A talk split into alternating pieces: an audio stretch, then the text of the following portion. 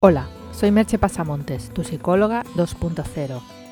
¿Va a ser este el año en que te decidas hacer una terapia o un coaching conmigo, online o presencial, y cambies tu vida? Si es así, entra en mi web www.merchepasamontes.com e infórmate de cómo. El podcast de hoy lleva por título 12 Objetivos para el 2016. Así que léelo y feliz año. Llega ese momento del año en el que nos hacemos buenos propósitos. Aunque parezca un tópico, no es algo malo en sí mismo, ya que nos ayuda a motivarnos. El único problema es que después no los cumplimos. Por eso yo me he propuesto proponerte un objetivo para cada mes del año, solo uno por mes. La mejor manera de cambiar o introducir un nuevo hábito es en pequeñas dosis y dándole tiempo para que se consolide. Obviamente no hace falta que los hagas en el mismo orden que están escritos. Busca tu propio ritmo. Aquí tienes los objetivos para el 2016. El primero es abandonar la zona de confort. La zona de confort, como ya sabes, sería todo ese abanico de comportamientos, actitudes y pensamientos en que nos sentimos cómodos, ya que tenemos una cierta habituación a estar ahí. Es de todos sabidos que nos encontramos bien en esa zona de confort porque nos da comodidad y seguridad, algo que nuestro cerebro busca con ahínco. Hacer un cambio supone salirnos de ella y exponernos a la incertidumbre de qué encontraremos en el otro lado. Y no somos muy buenos manejando la incertidumbre. Porque además, como ya expliqué en un post, somos malos prediciendo cómo serán nuestros estados futuros y muchas veces recreamos escenarios mucho más tenebrosos de lo que luego serán. El segundo, pon objetivos que estén en la zona de desarrollo proximal.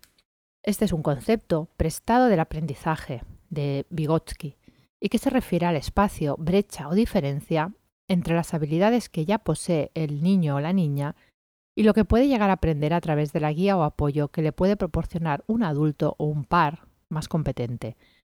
Los objetivos deberían obedecer a ese principio, ir más allá de donde estamos, pero no tan lejos que nos resulten inalcanzables.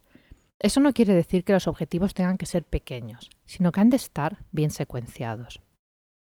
El tercero es aprende a estar en foco. En determinados momentos, el mejor modo de rendir es estar enfocado. Vale más una hora de trabajo enfocado que cinco de trabajo disperso. El mindfulness es uno de los modos en que aprendemos a estar en foco. El cuarto, abandona los hábitos que te hacen débil.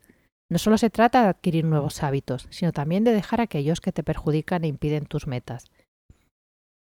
También te doy aquí una guía en 12 pasos para cambiar de hábitos.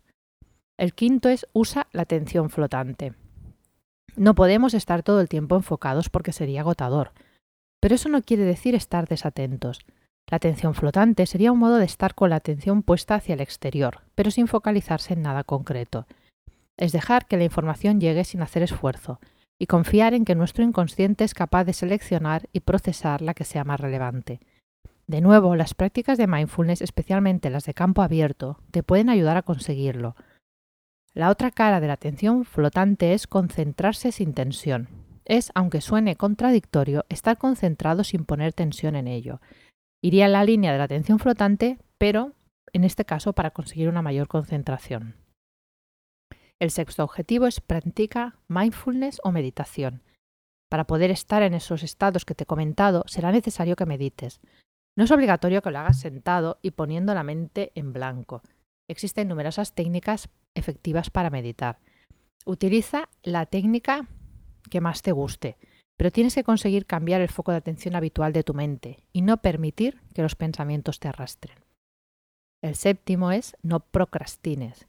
Si has decidido hacer algo, hazlo. Demorar el momento de empezarlo no va a solucionar nada y estás ocupando la mente con una tarea no productiva y además inconclusa. El octavo, controla los tiempos.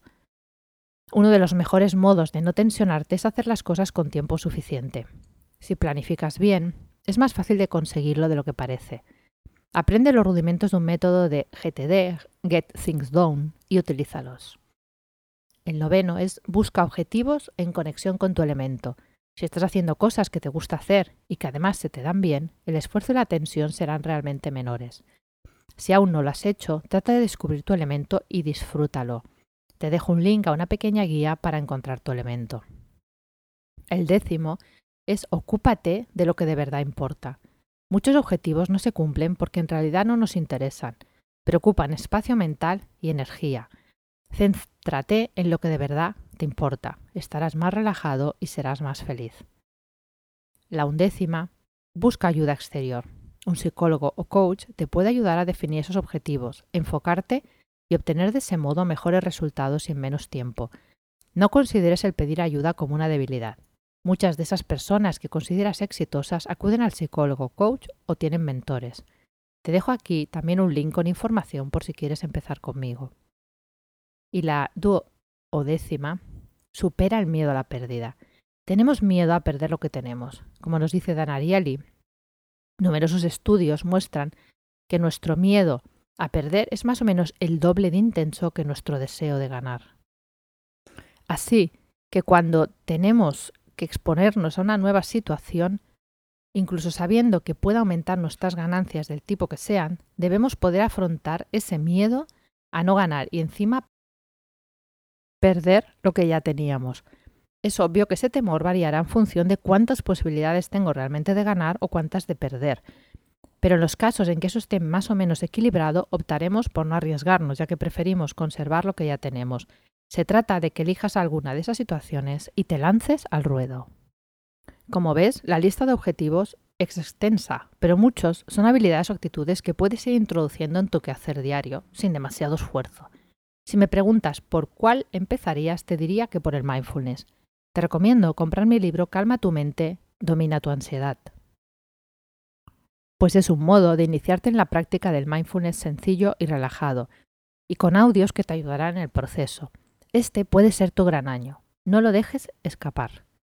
Te dejo con una sola pregunta. ¿Por cuál de estos cambios vas a empezar? Hasta aquí el podcast de hoy. Ya sabes que si entras en mi web www.merchepasamontes.com encontrarás más información de lo hablado en el podcast, mis servicios profesionales y mis libros digitales. Te espero, como siempre, en el próximo podcast. Bye bye.